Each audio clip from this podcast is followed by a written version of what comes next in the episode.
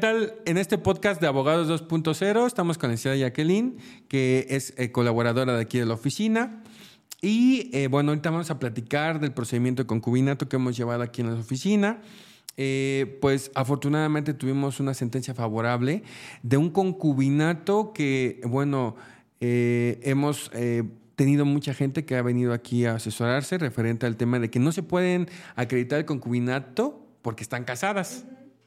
Pero esta situación contraviene a una sentencia que emitió la Suprema Corte de Justicia en un amparo directo en revisión el 3727-2018, el cual dice que esto contraviene varias situaciones. ¿Nos puede decir cuáles son? Sí, bueno, para empezar hay que como que poner en contexto a la gente, ¿no? Llega una clienta aquí a contratar nuestros servicios para un concubinato, sin embargo la señora venía con mucha desconfianza porque ella ya había llevado un procedimiento con otros abogados y no habían tenido resultados favorables. Los abogados le dijeron que no iban a poder acreditarle el concubinato porque la señora tenía un matrimonio vigente de hace 24 años, 25 años. Entonces ella me comentaba que pues quería saber si primero tenía que divorciarse y posteriormente iniciar el procedimiento de concubinato o bien qué podía hacer. Sin embargo, también me decía que pues era un tema urgente porque ella necesitaba los servicios de seguridad social que había tenido su pareja en vida. Entonces, pues era importante que ella tuviera esa sentencia para poder hacer todo ese papeleo, ¿vale? Eh, cuando llega aquí con nosotros, eh, estudiando su, su, asunto, le decimos que sí, que sí podemos llevar el concubinato y que se lo vamos a acreditar, aun cuando ella tiene el matrimonio vigente y que si era su deseo divorciarse, pues bueno, que lo podía hacer igual, pero que eso no iba a hacer una problemática para acreditarlo. ¿Vale? Entonces, este, bueno, la señora nos contrata y demás cuestiones y iniciamos con su escrito inicial de demanda, que en teoría pues fue hacerlo normal y manifestamos que la señora no exhibíamos contratas, eh, constancias, perdón, de no, de no matrimonio, de ella porque pues al fin y al cabo sí estaba casada, ¿vale? Lo que tuvimos que exhibir aquí fue el acta de matrimonio que nos la, la solicitó así el juez, ¿vale? Exhibimos el acta de matrimonio para acreditar que la señora estaba casada, sin embargo que esto no era determinante para que le, le negaran el concubinato con, con su pareja que había fallecido porque pues acreditamos los demás, los demás requisitos, el tiempo de vivir juntos, aunado a ello ellas procrearon una hija. Entonces, pues también era importante eh, hacer mención de eso. Finalmente cumplíamos con los requisitos. La señora estaba casada, sí, pero no con él. Entonces no era como problema o, o algo así para negarle el concubinato. Okay. esa situación eh, bueno, lo estudiamos aquí en la oficina, eh, llegaste con esta particularidad de esta señora y bueno, referimos que estudiando ya eh, el tema y también viendo por ahí una imagen que era de que vi por ahí de la Suprema Corte de Justicia, te referí que pues había un amparo en revisión, el cual lo podías hacer mención en el escrito inicial. Fue que entonces mencionaste ese amparo, Sí, así es.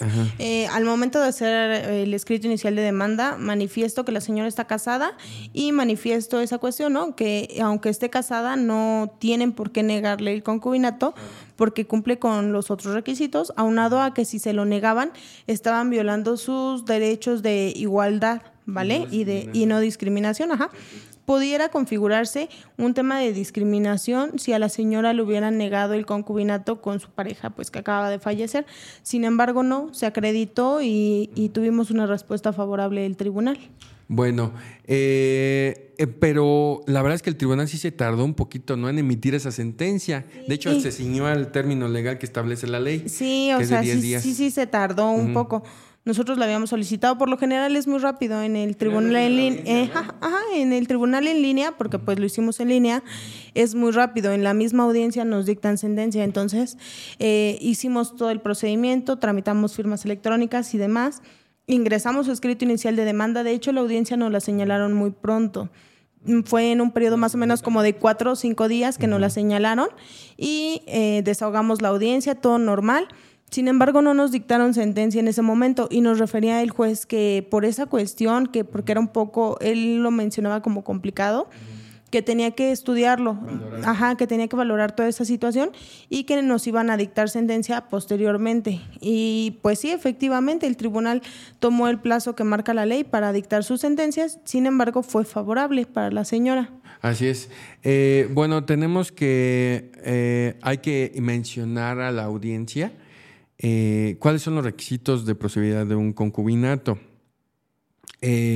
uno de ellos creo que es el más importante, en la constancia de no matrimonio, que generalmente se tramita en el, en el registro civil del estado donde están registrados su nacimiento y donde vivieron. Donde vivían en común, ¿no? Eh, pero cuando hay matrimonio, pues obviamente no te van a emitir el certificado de no matrimonio. Nos ha pasado, aunque la solicitamos, o sea, sale el matrimonio. Entonces es innecesario haberla solicitado, porque finalmente sabíamos esta situación. Entonces iba a ser un gasto innecesario para la señora y un procedimiento pues que nos iba a alargar de cierto modo, ¿no? Aparte, la señora estaba casada en Guanajuato, si mal no recuerdo, entonces, pues mm. no, y registrada ya. Lo ideal fue lo que hicimos, o sea, mencionar que sí tiene matrimonio la señora y, eh, pues, de tal modo acreditarlo con el acta de matrimonio, o sea, no exhibimos la constancia porque sí está casada, pero aquí te la, te la exhibo, ¿no? Y, eh, pues, bueno, cumplimos con ese requisito. Acreditamos que vivieron en el mismo lugar, con comprobantes de domicilio, con las credenciales del lector, con demás cuestiones que tuvieron mm, con el mismo domicilio, obviamente, y pues con la acta de nacimiento de la hija que procrearon en común. Y bueno, los requisitos de procedibilidad del, concubinato son eh, constancias eh, de no matrimonio, como ya lo referimos, actas de nacimiento de los hijos habidos en común, eh, testigos, y fotografías donde ellos estén, se comprueba la relación de, concubinato. Eh, generalmente nosotros les pedimos de las em, eh, convivencias eh, familiares, ¿no? Como son bautizos, este, fiestas, fiestas etcétera, ¿no? Con eso concatenamos la idea de que, pues sí, obviamente hubo la relación de concubinato a lo largo de cierto tiempo. Que la ley está, no establece aquí en el Estado de México un tiempo determinado. En otros estados sí lo, establece. Y eh, bueno, ya con esta situación, el concubinato, pues es una figura legal que sea casi se equipara al de matrimonio, si no mal recuerdo, ¿no es así? Sí, es muy pues es muy parecida. Finalmente adquieren derechos y obligaciones como en el matrimonio. Tan es así que la señora con, su, con sus copias certificadas de la sentencia de concubinato pudo solicitar eh, su pensión por viudez, un seguro de vida, afore y demás cuestiones que pues en vida su marido había generado, bueno, su concubino, perdón, había generado y que con esta, consta con esta sentencia se hizo acreedora a ellos. Así es. Y eh, si no mal recuerdo, más adelante lo podemos verificar. Creo que hasta pueden pedir pensión alimenticia compensatoria con este tema. Sí, podría ser. Sí, ¿no? Podría ser que a lo mejor por ahí una teoría que yo tengo de que si se puede comprobar el concubinato y que casi tiene los mismos efectos que el matrimonio, si no mal recuerdo casi son los mismos, sería como equiparable a, matrimonio.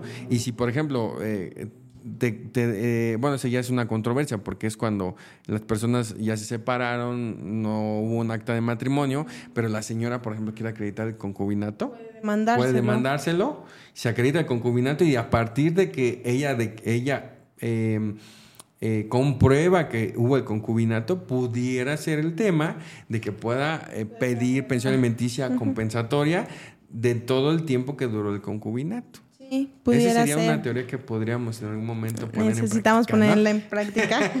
Entonces, pues esa sería la, figura del concubinato. Eh, tanto aquí en el Estado de México como en la Ciudad de México se puede llevar a cabo en línea. En el Estado de en la Ciudad de México no hemos hecho en línea, pero pues sería de ver de, ver el tema cómo se lleva a cabo. Eh, pero el tribunal en línea en la Ciudad de México es más eh, rudimentario que en el Estado de México. En el Estado de México ya estamos muy avanzados. Llevamos, si no mal recuerdo, cuatro años y medio eh, llevando a cabo este, este, tipo de juicios.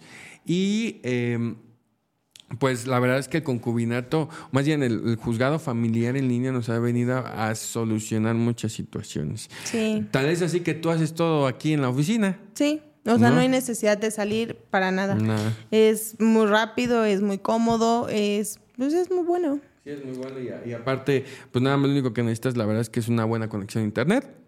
Necesitas una buena computadora, escáner y es ya. sí, Y no, tramitar Que firmas, que es súper rápido Sí. también. Y pues muy pronto. Muy pronto. Entonces, eh, en, es- en ese sentido, pues el concubinato se equipara, como ya dijimos, a la de un matrimonio. Eh, es casi lo mismo, pero no es igual. Así lo dice casi casi la ley. Y eh, bueno, eh, podemos acreditar concubinatos sin problema de personas que no tienen matrimonio, pues eso, eso sin problema.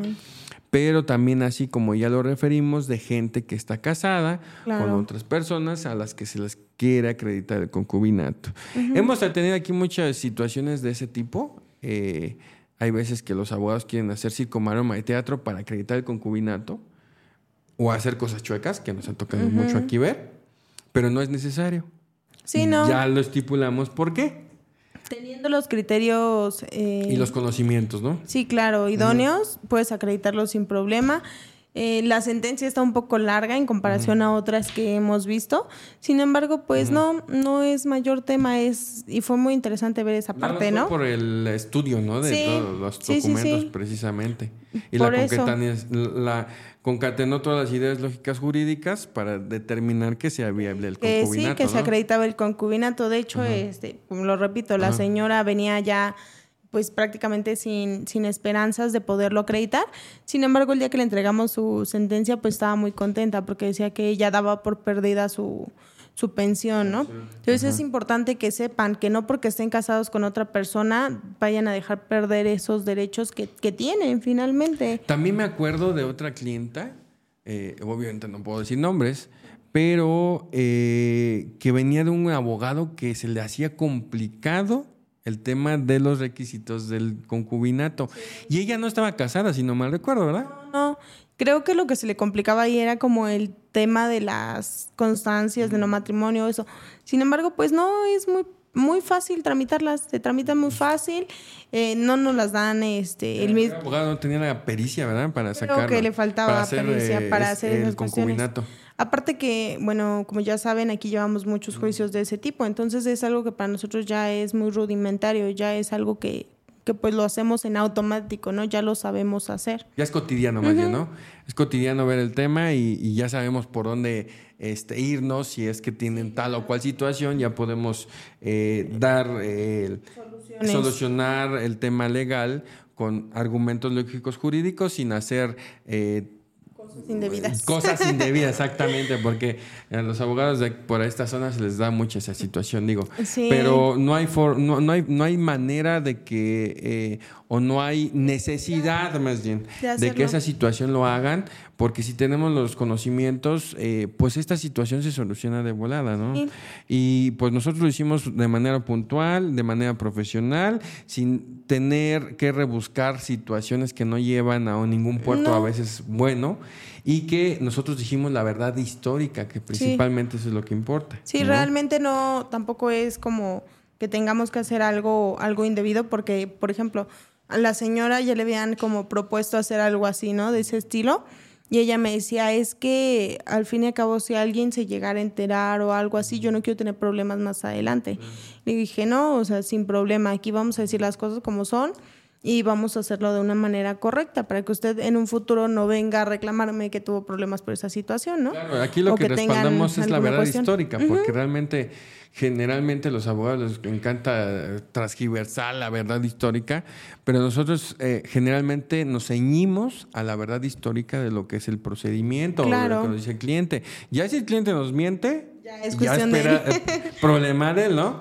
Pero ya nosotros hicimos el tema a conforme el cliente nos Sí, claro, ya ¿no? nosotros nos damos a la tarea de buscar pues los argumentos o claro, que todo, todo para poder acreditarlo y como en este caso pues fue muy muy bueno que lo hicimos, ¿no? Así es. Eh, Cabe aclarar que el- en el Estado de México el tribunal se encuentra en Toluca, pero pues no hay nada físico. O sea, la gente piensa aquí, por ejemplo, me han venido una persona, una señora, que me dice es que el, en, el, en el IMSS me piden forzosamente las copias certificadas. A ver, señora, esas son las copias certificadas. Viene un sello electrónico. Una no cadena es un sello digital. físico, sí, es una cadena digital. No es un sello físico. Ese, ese serie de números, caracteres, es su sello electrónico. Sí, era lo que ella me decía, porque pues a lo mejor sí se les parece raro a ellos ver sus hojas nada más impresas, ¿no? Y decirle, aquí están sus juegos de copias certificadas que va a necesitar.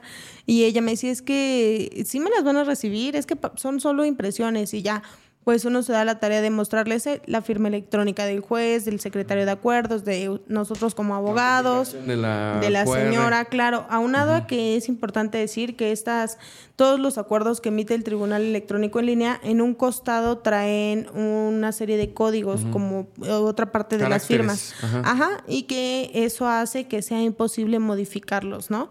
Entonces no nos permite modificarlos, obviamente así como los emite el tribunal, eh, así vienen, vienen cifrados para evitar ese tipo de cuestiones. Y pues nada más, con sus copias, este pudo tramitarlo. Sí, pues es, eh, es evidente que con, con este tema del juicio en línea, eh, con el código QR que viene al final de la sentencia, puedes verificarlo, se va a la página de Internet del Poder Judicial, verificación de firmas electrónicas y del documento, y te arroja el documento tal cual lo tienes Sí. físico, electrónico. y ya con eso se verifica, ¿no? Sí, aparte que ella, por ejemplo, tenía acceso porque como tienen su firma electrónica, ellos también tienen acceso, ¿no? Entonces, Y pues es tener Claro. vinculación a ese documento. claro, puede descargar las que necesite. Así es. Y con este tema, pues la verdad es que eh, pues hemos tenido mucha gente que no cree que eso va, tenga validez, pero les hemos dado los argumentos lógicos jurídicos. También hay un fundamento legal de los documentos electrónicos en el Código Civil, el cual valida todos esos documentos. Es muy importante